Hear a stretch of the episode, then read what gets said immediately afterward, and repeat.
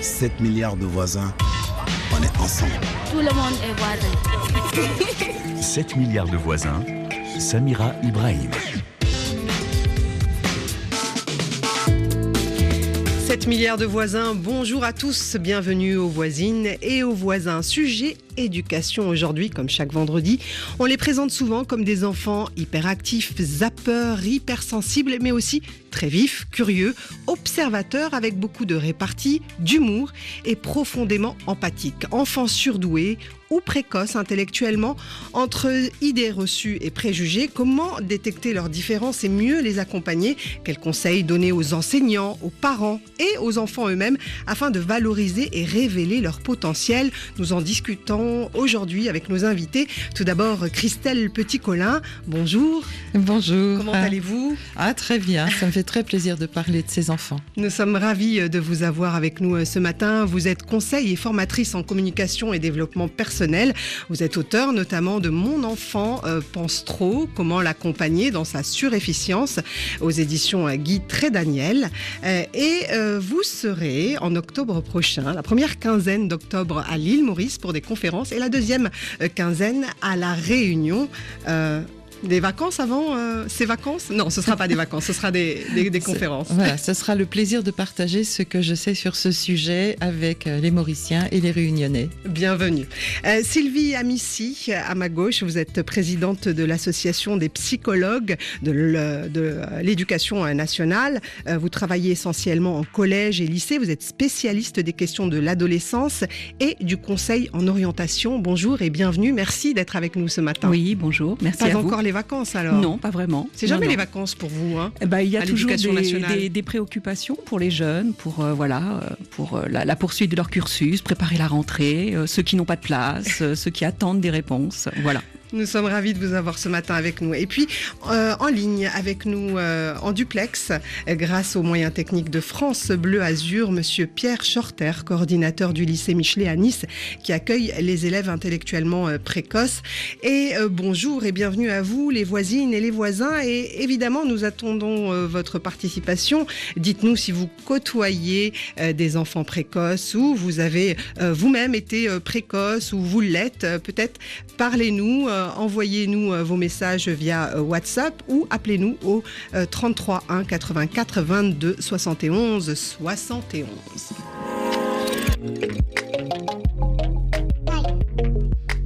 Alors justement, des messages, nous en avons euh, beaucoup. Euh, Achille nous a écrit de Yaoundé, euh, donc du Cameroun. Grande est ma tristesse aujourd'hui quand je rencontre certains camarades qui jadis étaient des surdoués. Ces gars qui pensaient plus vite que nous, toujours en avance sur nous, ne sont plus que l'ombre de ceux qu'ils étaient. Si ailleurs on parle d'écoles spécialisées pour surdoués, chez nous on tarde encore à mettre sur pied de telles institutions, de telles institutions, d'où ce gâchis de ces bien nées qui deviennent des âmes damnées.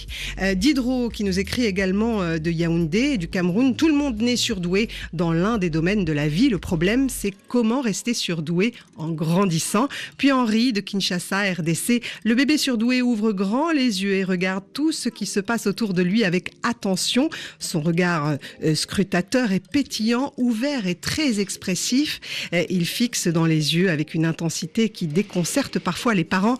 Il est en état d'alerte permanente. Rien ne lui échappe, très sociable, il cherche le contact, il ne parle pas encore, mais il est doté euh, d'antennes et perçoit les changements de l'expression faciale de la mère immédiatement. Il est hypersensible aux couleurs, aux images, aux sons, aux odeurs et au goût. Il s'arrête de téter, détourne la tête vers le bruit, interroge du regard. Dès six mois, il observe et tente d'analyser la situation avant de se lancer dans une activité vers 6-8 mois. Quand il tend la main vers un objet, il le faut il, il lui faut immédiatement, sinon c'est la crise euh, de rage. Emmanuel de Dakar, euh, donc du Sénégal, nous dit un enfant surdoué, d'après moi, est un enfant qui pense et agit comme un adulte. Donc euh, beaucoup, beaucoup, beaucoup de messages d'auditeurs. Je vous laisserai répondre. 7 milliards de voisins pour se parler. 7 milliards de voisins. Et aujourd'hui, on dit quoi? Alors, avant de euh, répondre à tous ces commentaires, Christelle Petit-Colin et Sylvie Amici, comment parler de ces enfants? Est-ce qu'on dit des enfants précoces? Est-ce qu'on dit des enfants surdoués Ou encore zèbres, des enfants zèbres? Eh, Comment faut-il euh, les appeler, tout simplement? Qui commence? Alors, euh, actuellement, la... Sylvie Amici. Oui, actuellement, le, le, terme qui est employé, c'est plutôt élève jeune à haut potentiel. C'est vrai qu'il y a eu l'expression qui était utilisée, qui était euh, enfant intellectuellement précoce. Il y a aussi eu euh, surdoué. Mais en fait, c'est vrai que tous ces, tous ces termes, euh, à chaque fois, catégorisent, synthétisent ou donnent une idée qui peut être faussée par rapport au fait que plus simplement, ce sont des, des, enfants et ensuite des adultes qui ont des caractéristiques de fonctionnement, ce qu'on appelle cognitif et conatif, qui vont être différentes mais comme tout un chacun peut avoir des caractéristiques différentes de, de, celui qui est à côté de lui. Sauf que ces, ces caractéristiques-là, elles ont été évaluées comme donnant de meilleures en tout cas, étant corrélées avec une meilleure réussite scolaire. Donc souvent, il y a cette idée-là que ça doit être des enfants qui réussissent mieux. Mais c'est juste une corrélation, c'est-à-dire une corrélation, c'est-à-dire qu'il y a un lien, mais il n'y a pas forcément une causalité. Ça ne, va, ça ne va pas forcément toujours ensemble. Et c'est là où on va se retrouver avec des enfants dont l'évaluation de ces caractéristiques de fonctionnement euh, euh, cognitif, donc il s'agit de la mémoire, euh, de la vitesse, etc., vont apparaître comme plus importantes que celles de la moyenne. Mais qui normalement devrait donner de meilleurs résultats, une meilleure adaptation scolaire, mais ce n'est pas forcément le cas. Voilà. Il y a un vrai paradoxe lié à ces enfants. Vous dites enfants euh, à haut potentiel, donc HP, et c'est un terme qui nous fait penser tout de suite au milieu euh, de santé, euh, à l'hôpital. Ah. Donc, c'est vrai que les gens parlent de précocité, parlent d'enfants surdoués, mais c'est vrai que à haut potentiel, on, on l'utilise peu finalement. Les parents l'utilisent peu. Ah, c'est Sauf quand l'enfant est détecté vraiment comme à haut potentiel. C'est un vrai problème parce que les, les gens qui sont surdoués souvent ne se reconnaissent pas comme étant surdoués, donc bloquent sur ce terme. C'est non, non, moi surdoué, surtout pas.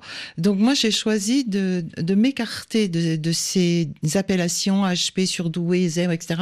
et de les appeler des surefficients mentaux avec l'idée de rassembler tous ces enfants atypiques, quelle que soit leur forme d'atypisme. C'est-à-dire que on a ceux qui sont appelés surdoués parce qu'ils ont réussi les tests de QI, et puis il y a tous les autres qui sont hypersensibles avec une cervelle bouillonnante, qui sont euh, tout aussi vifs, etc., et qui ont raté les tests de QI. Euh, donc moi, je m'intéresse aussi à ceux-là qui ont finalement quand même beaucoup de caractéristiques communes. C'est intéressant ce que vous dites, rater les, les, les tests de QI. Achille, qui nous a écrit de- du Cameroun, de Yaoundé, nous disait euh, quel gâchis quand il rencontre à nouveau ses, euh, ses, euh, ses camarades de classe Hmm. et, qui étaient surdoués et qui n'ont rien pu faire de cette... Alors, on- commence à se rendre compte que les tests de, de QI sont un peu restrictifs. Il y a Fanny Nussbaum à, Lyon qui fait des, tests. Elle est, euh, elle, elle est neuropsychologue et elle commence à, à émettre l'idée qu'il y ait des HP laminaires, ceux qui réussissent les tests de QI, et les HP complexes qui les ratent le plus, le plus souvent. Et donc moi, c'est plutôt la population qui rate les tests de QI qui, qui m'intéresse, parce qu'ils se retrouvent effectivement sans étiquette. Il faut savoir aussi, comme ce sont des enfants émotifs ayant peu de confiance en eux et beaucoup de stress, ils ratent aussi souvent les tests de QI parce que soit se mettant trop de pression, soit s'auto-sabotant délibérément, tellement ils ont peur de découvrir qu'ils ne le sont pas. Donc, les, les tests de QI sont pas suffisants, de mon point de vue, pour cerner Mm. toute la population des enfants qui pensent trop et qui sont hypersensibles et, et bouillonnants. Alors vous dites justement dans votre livre qu'ils sont très sollicités, ils ont euh, les, les- les cinq sens hyper développés, donc ils sont très sensibles. Euh, Pourquoi c'est très important de détecter justement euh, le haut potentiel de ces enfants? Bah, Parce qu'on ne réalise pas quand on n'a pas le même euh, système neurologique à quel point ils ont les cinq sens ouverts et, et fins, c'est-à-dire qu'ils entendent tout, ils voient tout, ils ressentent tout. Euh, alors j'aime beaucoup quand je fais une conférence sur le sujet aborder le thème du pull qui gratte. Euh, parce que pour nous, ils font des manières, c'est des, ils font des, Ils histoires, voilà, ils en font trop, ils, ils sont pénibles. Et moi, je vois dans le public les enfants donner un grand coup de coude dans les côtes de leurs parents en disant, tu vois, depuis le temps que je te dis que les pulls grattent, euh, que c'est pas une vue de l'esprit, là, c'est cinq sens très ouverts, c'est quelque chose qui peut être vraiment handicapant quand il y a du bruit, du mouvement, trop de lumière, euh, et il faudrait qu'on en tienne mieux compte. Oui, parce que je pense qu'une grande partie de leur colère incompréhensible vient justement d'une surcharge sensorielle. Alors justement, tenir compte de la spécificité euh, de ces enfants, de leurs différences. Vous, c'est ce que vous faites au quotidien, Monsieur Pierre Shorter. Bienvenue. Vous êtes encore une fois coordinateur du lycée euh, Michelet à Nice et vous accueillez ces élèves euh, intellectuellement précoces. Bonjour. Monsieur Shorter, normalement, est en ligne. Euh, il est en duplex avec nous. Alors, ce sera pour tout à l'heure. Si euh, nous n'arrivons pas à le joindre, on va y arriver, j'en suis sûre. Euh, Sylvie euh, Amici, euh, vous aussi, vous les prenez en compte. Et ce n'est pas un travail facile parce que euh, c'est peut-être même une pression pour vous parce que les parents sont souvent désorientés face à des enfants euh, euh, comme ceci. Ils ne remarquent pas leur euh, haut potentiel et c'est un peu à vous euh, de le faire euh, à l'éducation nationale. Ce n'est pas toujours euh, facile puisque vous n'êtes pas toujours armé. Euh, vous, c'est devenu votre spécialité. Alors, ce n'est pas que ma spécialité, puisque là, vous parlez d'un type d'élève avec des caractéristiques, mais il y a d'autres euh, jeunes, d'autres enfants qui ont d'autres caractéristiques et pour lesquels il, est besoin, il, a, il y a besoin, effectivement, dans le milieu scolaire, de faire des adaptations, de, de tenir en compte, euh, de prendre en compte leurs besoins particuliers. Euh, donc, ce, ce n'est pas une catégorie à part, dans le sens où euh, la préoccupation, elle est vraiment que Mhm. l'école euh, scolarise, s'adapte au maximum de caractéristiques de l'ensemble des élèves. Et souvent, euh, une école ou un établissement ou des enseignants qui font attention aux caractéristiques d'un élève euh, qui est euh, étiqueté ou reconnu euh, voilà au potentiel ou ayant des, un fonctionnement voilà particulier seront tout autant attentifs au fonctionnement d'élèves qui sont plus en difficulté pour d'autres motifs. Alors après vous m'interrogez sur notre travail, il faut savoir que malgré tout une grande partie des enfants qui sont à haut potentiel réussissent très bien et font leur parcours normalement dans Parce le système scolaire bien, parce qu'ils s'adaptent, parce qu'ils ont d'autres ressources, parce que euh, il faut se souvenir après que euh, cette- ces caractéristiques-là vont se croiser avec un développement psycho-affectif, avec Mm. euh, des, des rencontres, avec tout à l'heure on parlait de harcèlement pour certains jeunes, un climat scolaire qui va être plus ou moins favorable, Mm-hmm. des adultes qui vont être plus ou moins étayants, justes, et que toutes ces rencontres vont faire que Mm. ça peut se passer très bien. Et donc, Mm. du coup, la question ne se posera même pas. Ou ça peut se passer, ce que du coup, dire. plus mal. Très mal. Et ouais. pour le coup, les tests qui ont été créés euh, pour, euh, pour ce qu'on appelle le, le QI, de toute façon, à l'origine, ils étaient là pour ça, pour que des jeunes qui étaient exclus très rapidement du système scolaire, hein, se souvenir que l'école de nos parents et de nos grands-parents n'était pas cette école rêvée où tout le monde apprenait à lire et à écrire. Beaucoup d'enfants étaient rapidement exclus et étaient catalogués comme inéducables, je vais Mm. employer les termes de l'époque, hein, débiles, Mm. simplets, etc. Donc ils étaient tout simplement éjectés et que les tests de QI ont été créés pour donner quelque part un autre regard que les notes et l'appréciation des maîtres et de dire ces enfants ont toutes les capacités pour réussir et que ça fonctionne en classe. Adaptons-nous, que l'école s'adapte. On Voilà, va parler justement de ces outils, de ces mesures, comment savoir et vérifier que l'enfant a un haut potentiel ou pas. Mais euh, d'abord, avant de prendre euh, un auditeur euh, en ligne, j'aimerais quand même qu'on revienne sur ces caractéristiques. Comment peut-on reconnaître qu'un enfant, avant même de faire les tests, a peut-être un haut potentiel?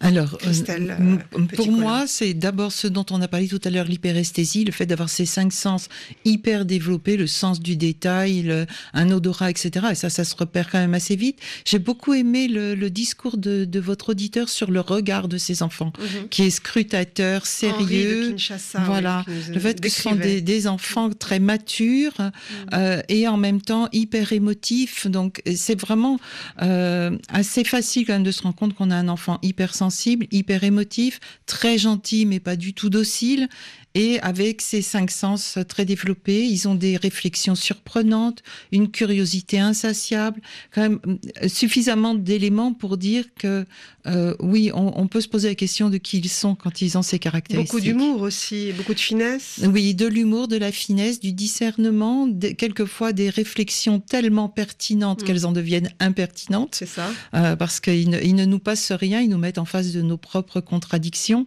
Euh, on a intérêt à être authentique et aligné face à des enfants comme ça, parce qu'ils nous renverront sans aucun scrupule le fait que notre discours est incohérent.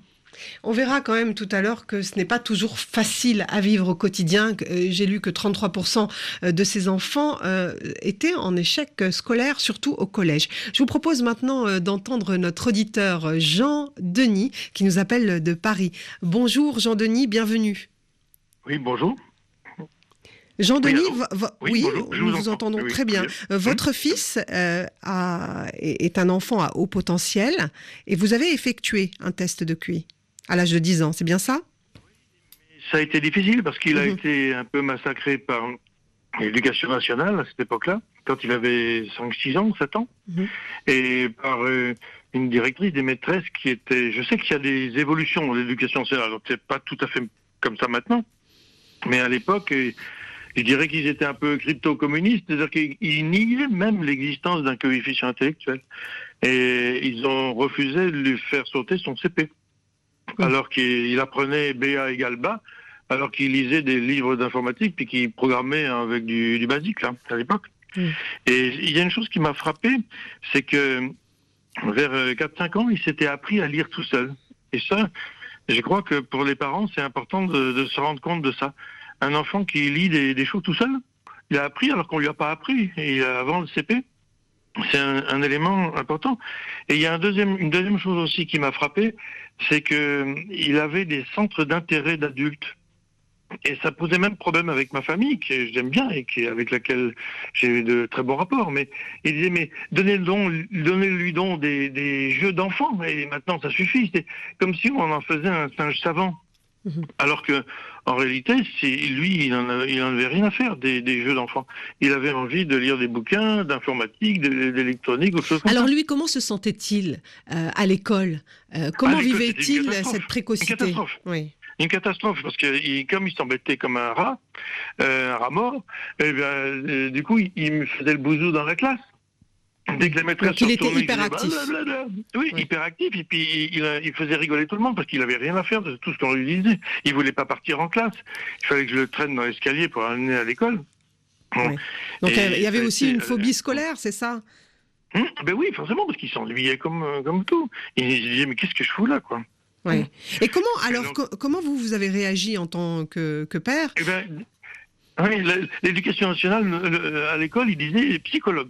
Alors on est allé voir un CMPP, et le CMPP, il a fallu pratiquement que je la force pour qu'on fasse un test de QI, parce que j'ai dit, il y a, y a quelque chose. J'avais écouté une émission de Jean-Luc Delarue là-dessus, qui était très bien faite, et justement, ça m'avait alerté. Je me suis dit, et est-ce que c'est ça? Mm. Donc, euh, je me dis que ça vaut le coup, quand, avec un, un des deux critères que j'ai donnés, là, ou d'autres, parce que j'en connais pas d'autres, mais parce que je suis pas spécialiste. Vous dites que c'est essentiel de savoir et de Ah oui. procéder à, à ces tests pour pouvoir les accompagner au mieux. Oui, parce que euh, peut-être peut il ne sera pas surdoué, mais peut-être il le sera, mais au moins vous saurez. vous voyez Mm.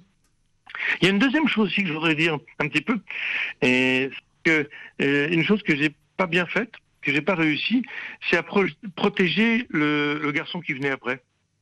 C'est-à-dire Parce que son frère. c'est-à-dire son que euh, frère. euh, son frère, son frère qui venait après, euh, en fait, il, il, il faisait comme Goofy et Mickey. Quand vous demandez à Goofy ce qu'il en pense, Goofy répond "Moi, je pense pas, c'est Mickey qui pense pour moi." Et alors il disait "Moi, je suis bête, moi, c'est lui qui sait." Oui. Donc il s'est Alors qu'il est fait intelligent. euh, mhm. Maintenant, il fait, il est parti à Montréal, il a fait des images de Mm. synthèse pour euh, Dr Strange. Enfin, il Donc, fait. vous dites qu'il faut savoir, en tant que parent, c'est une responsabilité pour pouvoir aider l'enfant à haut potentiel, mais aussi pour protéger euh, la fratrie. C'est ça? Ouais, ouais, ouais. Ah ouais, ouais, ça c'est important. Ouais. Jean-Denis, merci. Et- et infi- puis, ne pas croire non plus que c'est que c'est génial d'avoir un enfant surdoué, hein, c'est plutôt des ennuis. C'est beaucoup de travail. Merci infiniment euh, pour votre témoignage, Jean-Denis. Alors, Christelle Petit-Colin, je vous voyais sourire. Euh, C'est évidemment une thématique que vous euh, connaissez très bien. Vous rencontrez des parents tous les jours Mm. euh, qui ont les mêmes problèmes ou qui font les mêmes constatations. Oui, oui, et puis qui se heurtent aussi aux mêmes difficultés de faire comprendre qui sont leurs enfants. Euh, et, et je, je trouve très chouette quand il dit j'ai découvert tout ça grâce à une émission de Jean-Luc Delarue. C'est ce qu'on est en train de faire aujourd'hui, permettre aux gens de savoir, de comprendre, de se poser la question. Et merci beaucoup de permettre ça parce que les parents se disent mon enfant a un problème, mais lequel? On leur renvoie. Hein, c'est vous essayez d'en faire un singe savant, ben non, je le freine, c'est lui qui veut. Ils ont du mal à faire admettre que c'est que c'est l'enfant lui-même qui est avide de, de ces sujets. Et, euh, et c'est vraiment, c'était vraiment très typique de tout ça. Euh, j'ai eu l'occasion de, de m'occuper beaucoup de ces enfants et notamment de faire un atelier en Suisse pour des enfants étiquetés hyperactifs. Et les- j'avais dix enfants avec moi et les dix enfants ont eu le même discours. C'était pas comme un rat mort, mais je m'ennuie à, À mourir, hurler en ouais. classe. Je m'ennuie à hurler et tellement je m'ennuie, je me force à m'endormir pour plus sentir l'ennui. Et c'est terrible, effectivement. Alors ils partent dans Parce leur rêverie. n'aiment pas la routine. Mais, euh, mais non, ils c'est-à-dire qu'on peut imaginer que si nous, euh, on nous obligeait à marcher, comme on disait, au, un petit, à pas de fourmi, un pas après l'autre, après l'autre, après l'autre, alors que on a déjà compris où on allait, on deviendrait fou. Et c'est exactement ce qui leur arrive. Alors, l'exemple que je donne moi dans mon livre, c'est la réunion de copropriété. Est-ce que vous vous rappelez en tant qu'adulte comment vous vivez une réunion de copropriété? Alors quand je dis ça, les adultes, ils, ouvrent les yeux, ils disent Ah, Mon Dieu, mon Dieu, mais ils s'ennuient comme ça en classe. Je dis oui, mais une réunion de copropriété, c'est une fois par an. Eux, c'est tous les jours, du matin au soir. Et là, les adultes réalisent dans quel ennui abyssal se trouvent ces pauvres enfants. Euh, donc effectivement, ils font le pitre. Enfin voilà, euh, même cause, mêmes effets. Il faut bien. C'est soit ils s'endorment, mais ils peuvent pas dormir non plus toute la journée, soit ils font l'an- l'andouille pour s'occuper. Alors, quelle solution euh, apporter, euh, Sylvie Amici? Jean-Denis disait qu'à l'époque, l'éducation euh, nationale n'était pas armée. C'est assez. euh, même les parents sont désarçonnés. Euh, Aujourd'hui, vous avez mis en place quand même un, un dispositif. Les choses ont changé, mais j'imagine que certains professeurs ne sont pas armés non plus et que euh, il, faut peut-être les former. Comment vous, vous travaillez avec ces professeurs pour qu'ils puissent détecter ces enfants Alors, pour mieux les aider? D'un point de vue institutionnel, euh, récemment, euh, un vadémécum a été euh, produit par euh, le ministère de l'Éducation nationale, qui se trouve sur le site euh, Eduscol, qui est l'intention euh, des, justement des enseignants pour euh, avec une grille, etc. Après, la, question, c'est que ces grilles de repérage, euh, elles peuvent, euh, comme vous dites, il y a des caractéristiques, mais des caractéristiques, je pense que nos auditeurs en fin de compte, tout à chacun pourrait aussi se reconnaître dans Mhm. ces caractéristiques. Et c'est ça qui est compliqué, c'est que c'est la façon dont elles vont s'additionner, dont elles vont euh, euh, donner vraiment un fonctionnement caractéristique. Et ce qui est difficile, je pense, pour certains enseignants, mais certains enseignants qu'on le comprenne, d'autres pour lesquels c'est plus difficile, c'est qu'effectivement, par rapport à l'image et aussi au terme qu'il y avait de précoce, surdoué, il y aurait l'idée que du coup, comme ces, comme ces enfants ont des caractéristiques spécifiques euh, euh, qui sont liées normalement à de bonnes capacités, eh ben, il n'y a pas de raison qu'ils réussissent bien. Et que donc, s'ils ne réussissent pas, c'est pas possible qu'ils soient justement avec des caractéristiques de haut potentiel. Sauf que le haut potentiel, madame, finalement, euh, vous aviez une, image, c'est que on peut si on a un moteur euh, voilà qui, qui peut rouler vite, euh, de rouler tout le temps avec un moteur euh, au ralenti, euh, bah, ça fatigue et, et ça use.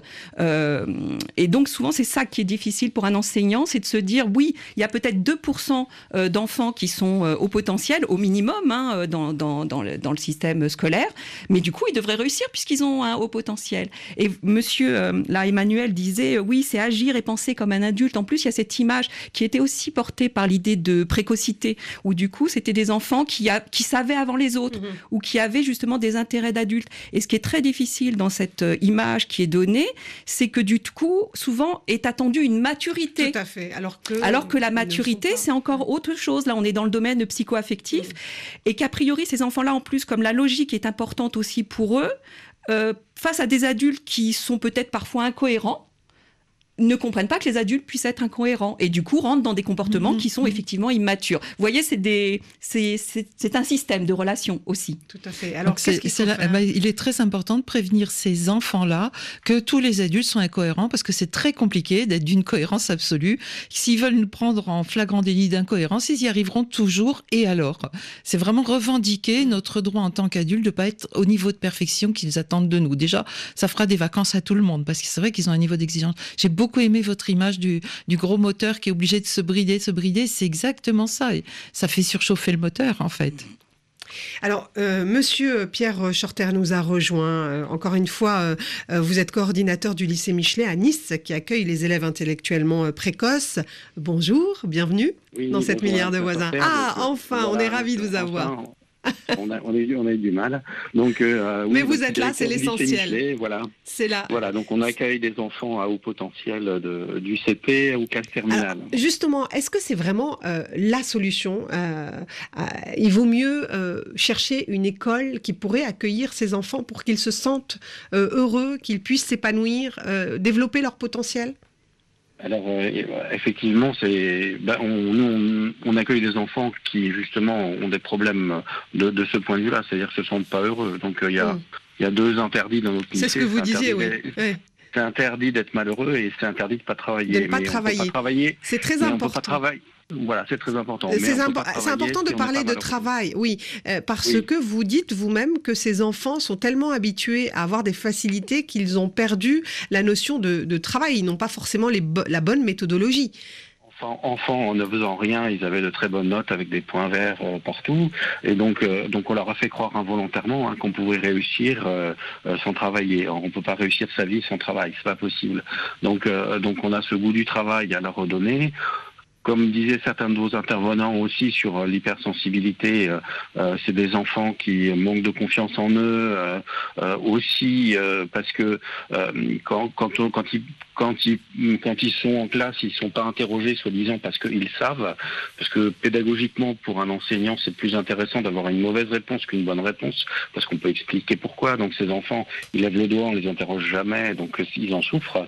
Euh, quand ils posent une question, euh, on ne répond pas à la question parce que ce sera au programme dans quatre ans. Voilà. Et comme ils ont euh, très souvent un- des intuitions mathématiques très fortes, même sur des questions compliquées, euh, ils répondent et ils savent pas pourquoi. Donc, euh, donc on leur dit qu'ils connaissaient déjà la réponse ou qu'ils ont triché ou que peu importe ce qu'ils ont fait ou, ou, ou rien, c'est pareil. Et, et ça, c'est fort injuste. Et comme ils sont très sensibles à, à la justice, donc à l'injustice, ça les fait beaucoup souffrir. Voilà, Comment ça, veut- des, des éléments pour des petits, en fait. hein, oui. Euh, Pierre Shorter, comment recrutez-vous ces enfants? Est-ce qu'il faut obligatoirement euh, leur faire faire un test de QI, un VISC Enfin, je sais qu'il y a nous- plusieurs. Nous, nous, on demande effectivement un WISC. Euh, alors, euh, il y a un, un de vos interlocuteurs au début euh, disait, intervenant pardon, euh, disait qu'il y avait des, des profils laminaires et puis des profils complexes. Donc, effectivement, souvent les profils complexes n'ont pas un test de QI performant sur tous les, sur, dans toutes les dimensions, mais que dans certaines. Donc, euh, nous, on sait les lire et que dans certaines dimensions, euh, même si on n'a pas de QI posé, on, on sait qu'on a un enfant intellectuellement précoce, bah, aussi par ce qui est dit sur les caractéristiques que vous avez pu évoquer. Et euh, très souvent, quand on a un profil complexe, on a un trouble d'apprentissage. Donc en fait, il faut chercher. Si on a de la dyslexie, de la dysgraphie, un, un trouble du déficit d'attention, euh, voilà.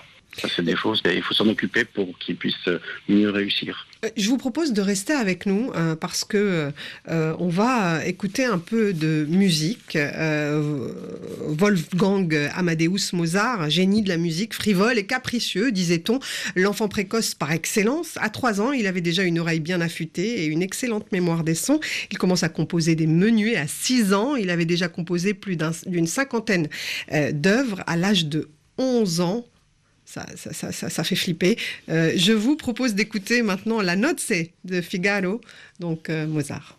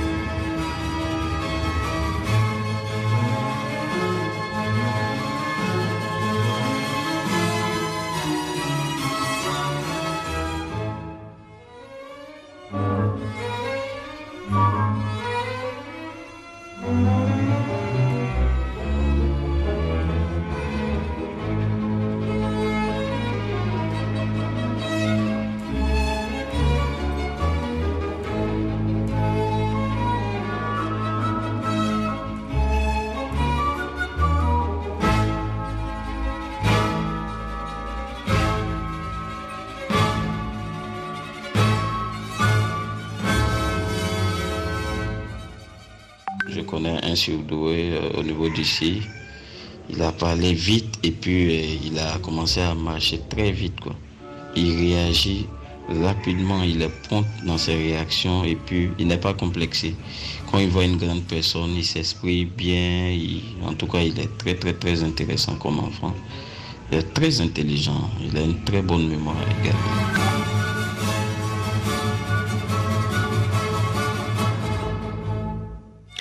Intelligent, vif, euh, agréable aussi. Est-ce que justement ces enfants, un peu comme euh, Mozart qu'on vient euh, d'écouter, sont des artistes nés? Est-ce qu'ils ont des prédispositions particulières à la, à la production artistique? En, tout cas, ce sont des enfants extrêmement créatifs puisqu'ils ont une pensée complexe arborescente et que l'acte de création est la capacité justement à faire de, des, liens transversaux entre deux idées. Expliquez-nous, c'est une façon de réfléchir totalement différente. Voilà, on, on, considère que la plupart des gens réfléchissent de façon séquentielle et linéaire, c'est-à-dire un peu comme une corde à nœud, une idée après l'autre, après l'autre, ou des trains de pensée.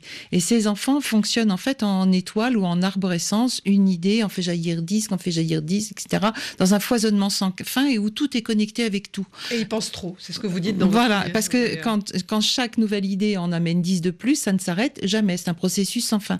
Et, et donc cette capacité à, à sauter d'une idée à l'autre comme un petit wistiti, on peut comme, comme dans, naviguer sur une toile d'araignée euh, quelque part, leur donne effectivement des idées très originales parce qu'ils font des connexions que d'autres ne feraient pas.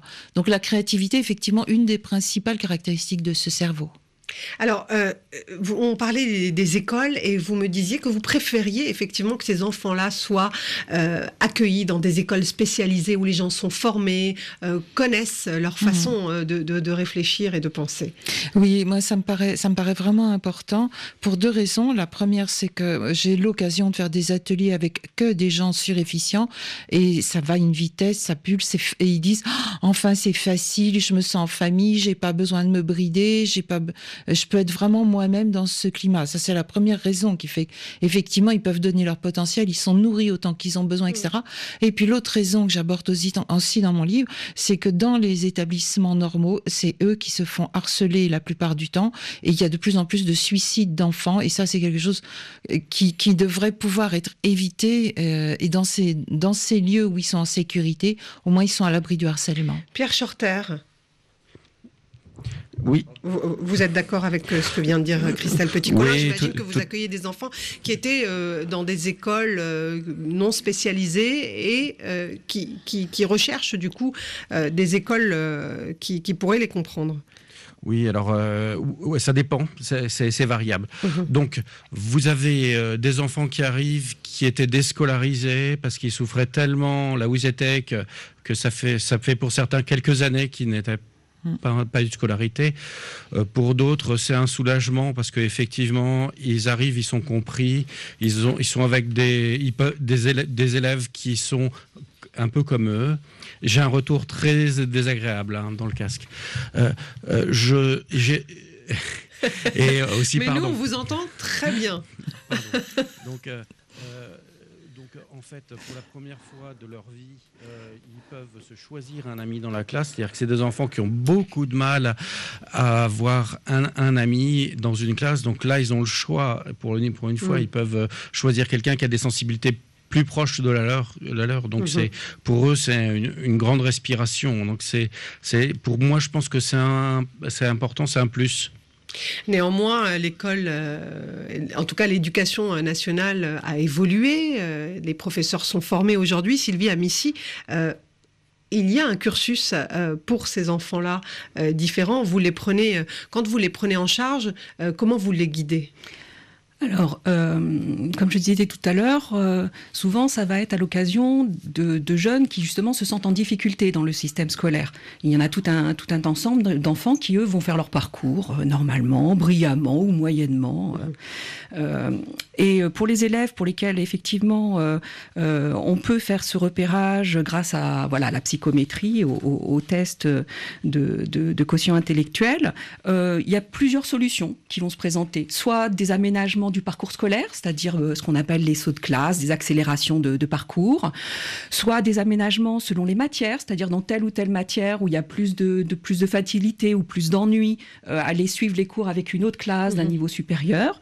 Il y a aussi des établissements euh, publics de plus en plus euh, qui ont des, des, classes spécifiques avec des cursus mmh. et des professeurs qui sont euh, formés. Donc il y a des écoles qui s'adaptent. Il y a des, des, des, sections, voilà, des écoles qui, qui s'adaptent, des professeurs qui s'adaptent, mais il y a aussi, comme le disait Monsieur, beaucoup d'élèves qui, qui, vont décrocher. Et par exemple, donc l'un de mes lieux de, de travail, ce sont les, les centres d'information et d'orientation. Typiquement, cette année, j'ai suivi au moins trois élèves qui avaient complètement décroché, pour lesquels pourtant euh, le comment dire le le fait qu'ils étaient au potentiel avait été euh, évalué, entériné euh, depuis au moins deux ans, mais qui étaient quand même en, en souffrance dans le fait de venir euh, en classe, de pas se sentir adapté, parce que souvent c'est ça, c'est l'impression d'être différent. Et à l'adolescence, se sentir différent, de toute façon, tous les adolescents se sentent différents, sauf que là, c'est des adolescents qui se sentent différents, encore plus différemment que les autres, mmh. voire à se dire, mais est-ce que la façon dont je pense, ce n'est pas parce que je suis un peu fou, parce que je suis bizarre, mmh. qu'est-ce que les autres me renvoient? Des adolescents aussi, comme ils sont beaucoup dans cette empathie, qui sont beaucoup à y réfléchir, à réfléchir sur qu'est-ce que les autres pensent de mmh. moi. Donc, par exemple, là, en, en, en centre d'information et d'orientation, voilà, beaucoup de mal-être. Et en centre d'information et d'orientation, on peut les suivre et petit à petit revenir une scolarisation dans différents types de dispositifs. Et ça fonctionne. Et parfois, il faut leur laisser le temps. Je voudrais rajouter quand même quelque chose, c'est que là, on se centre sur les enfants, mais vous voyez bien qu'après, la question, ça va être quels adultes Et qu'est-ce qu'on va attendre de ces adultes? Vous nous présentiez, vous nous parliez de Mozart. En plus, on voit bien que Mozart, il a une musique qui est comme ça, qui est constamment pleine, où il y a mmh. peu, voire pas de silence, c'est-à-dire que c'est tout le temps euh, des choses qui sont reprises, qui se superposent, etc. Mmh. Et vous, c'est vrai que l'on parle de génie pour Mozart. Mmh. Alors, est-ce que tous les enfants à haut potentiel sont des génies? Je pense que c'est une question que vous vouliez peut-être nous poser. Oui, c'est une question euh, qui arrive de Lomé, euh, de Sanli, euh, qui nous a écrit de Lomé du Togo, qui nous demande si il y a une différence entre être surdoué et non, c'est pas la question de de Sanli euh, c'est la question plutôt pardon de Karl Roger qui nous écrit euh, de Pointe-à-Pitre du Congo qui demande s'il faut différencier un enfant intelligent et d'un génie. La Alors, question est difficile. Oui, la question est difficile. Parce qu'elle met beaucoup de pression aussi sur oui. du coup les enfants, les adultes. Oui, parce leurs que parents. ça veut dire qu'un enfant qui est précoce doit forcément être euh, un génie aussi quelque part. Donc on attend beaucoup d'eux. C'est ça qui est terrible, c'est qu'effectivement, prétexte qu'ils sont surdoués, ils sont obligés de performer. Et, et c'est euh, un peu, tu as ce cadeau d'avoir ce cerveau, mmh. donc tu es obligé d'en faire bon usage. Il faudrait rendre le droit aux surdoués aussi de rien faire de leur cerveau s'ils en ont envie, pour que ce soit plus équilibré. Oui. Après, les notions d'intelligence et de génie, on pourrait discuter pendant des heures sur qu'est-ce que ça veut dire être un génie, qu'est-ce que ça veut dire être surdoué. Voilà, la définition que j'aime bien, c'est euh, quand il y a un équilibre entre le cerveau droit et le cerveau gauche. Mmh. Hein, ces deux hémisphères et que les deux, les deux hémisphères communiquent bien. Très bien. Mmh. Et là, on arrive le génie. C'est-à-dire, le cerveau droit, il sait, le cerveau gauche, il peut expliquer. Quand on arrive et à savoir et à pouvoir expliquer, là, on commence à aller vers euh, une bonne synergie là, des deux hémisphères. Fort. Mais c'est vrai, vous avez raison, il y a différentes formes d'intelligence et il y a aussi des enfants au potentiel qui euh, ne savent pas euh, tout, qui ont juste une très bonne mémoire ou qui développent d'autres d'autres qualités. Je vous propose maintenant d'écouter le témoignage de Mohamed qui nous appelle de Cotonou. Bonjour Mohamed, bienvenue. Votre enfant a 6 ans et il est euh, précoce. Mohamed, bonjour. Oui, bonjour. Bienvenue euh, dans cette oui. de voisins. Bon, on bonjour. vous écoute, on vous écoute. Euh, oui, bonjour, effectivement, euh, mon, mon, petit garçon, aujourd'hui, il a 6 ans, mais très vite, on s'est rendu compte qu'il était assez précoce. Euh, il, il, peut se rappeler, comme, par exemple de, ses vacances quand il avait 3 ans, il peut donner tous les détails, il a une très bonne mémoire. Et, mais surtout, euh, jusqu'à ce que le médecin, par exemple, euh, nous propose de, nous prescrire un médicament pour le calmer.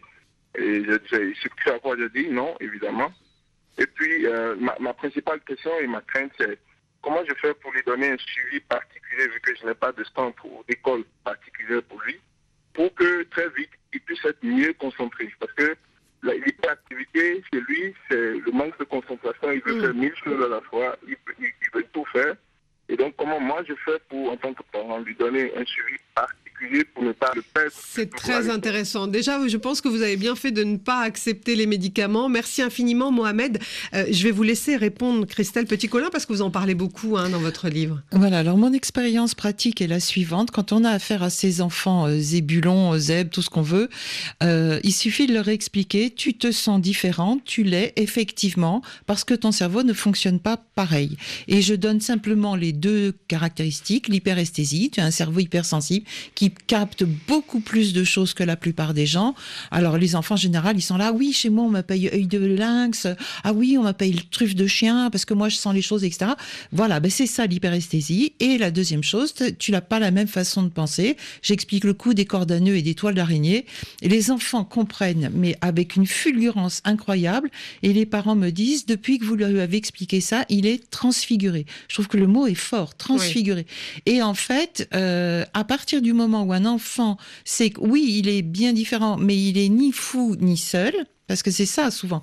Le, le soulagement de se savoir surdoué, c'est ouf, je suis pas fou et ouf, je suis pas seul. et donc, à partir du moment où on lui explique ton cerveau, il fonctionne comme ça, on leur donne l'autorisation, par exemple, d'utiliser le mind mapping, ces cartes mentales, ces schémas heuristiques, d'autres façons d'apprendre et d'organiser leurs pensées.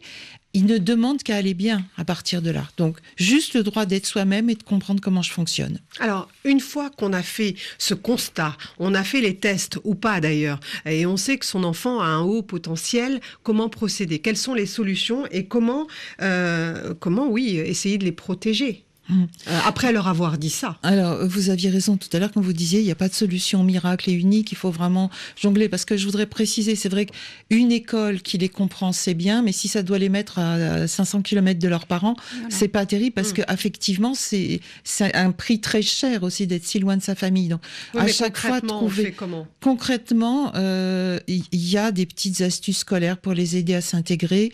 Concrètement, savoir qui je suis, comment je fonctionne, euh, ça, ça améliore beaucoup les choses. Le droit d'être soi, c'est ce que je revendique pour eux. Le droit d'être différent et d'être fier et content d'être différent et de pas en faire toute une affaire d'État. Peut-être qu'eux-mêmes trouveront aussi des solutions et en apporteront.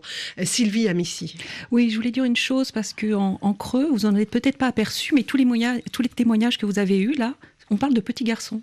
Oui, justement, j'avais une question sur est-ce que c'est le même nombre entre Bah filles oui. et garçons Est-ce qu'ils Bah réagissent oui, pareil oui, oui. Ah, Bah bah, oui. c'est l'occasion, allez-y. Bah oui, sauf qu'effectivement, les petites filles, euh, mais de la même manière que dans d'autres domaines, plus, elles s'adaptent hein. scolairement. C'est-à-dire qu'on a moins de petites filles qui, ont, qui sont en difficulté à l'école, etc.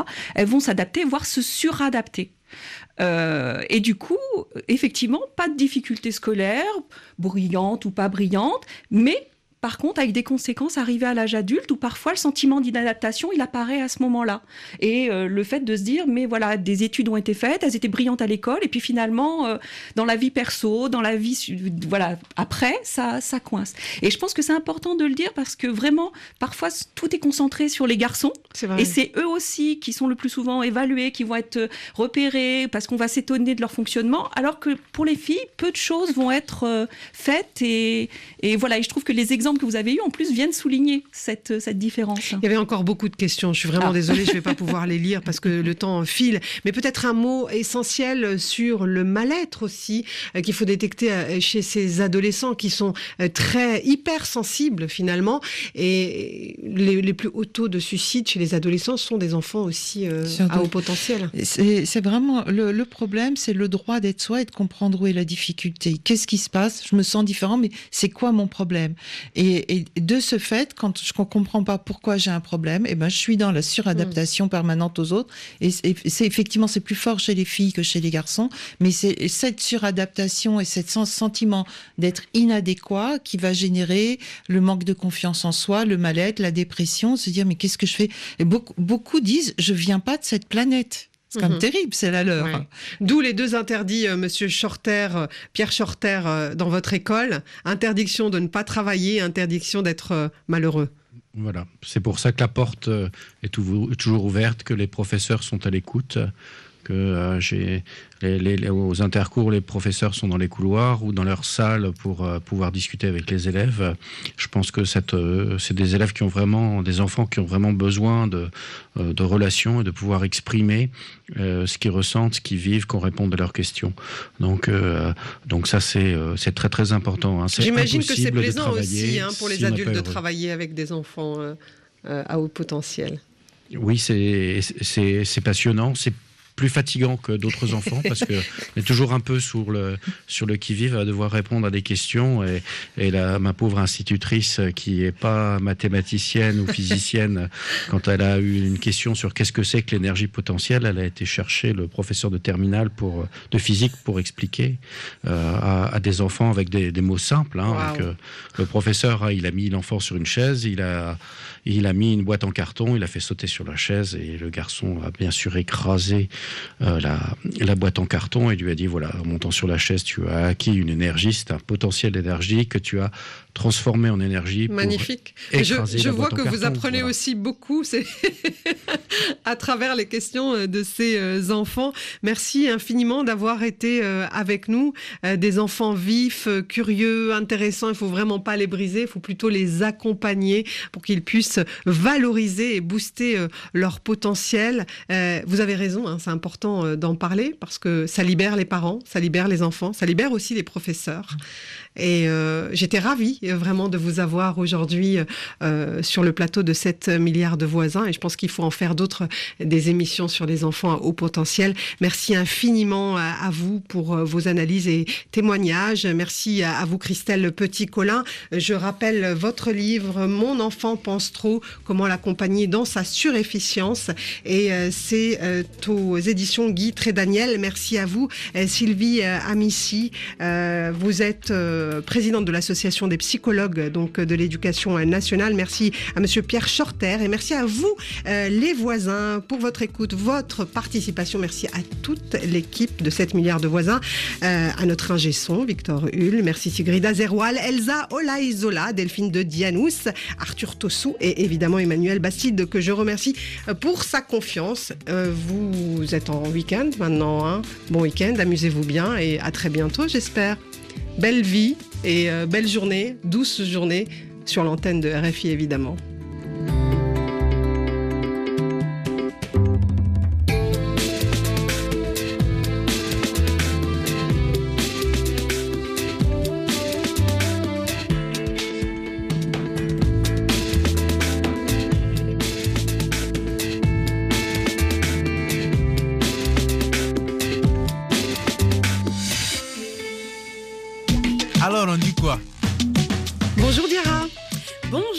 Samira. Le thème de Alors, on dit quoi? C'est l'hygiène menstruelle. Exactement, euh, Samira, on va parler des règles. Des études démontrent que dans de nombreux pays, les filles euh, vivent leurs premières règles avec trop peu d'informations et d'aide.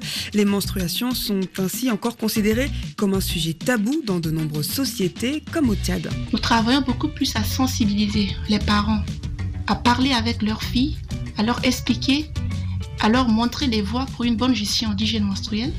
Par exemple, moi, quand j'ai eu mes premières règles, je n'ai jamais eu de discussion avec mes parents. Je me suis débrouillée avec des copines.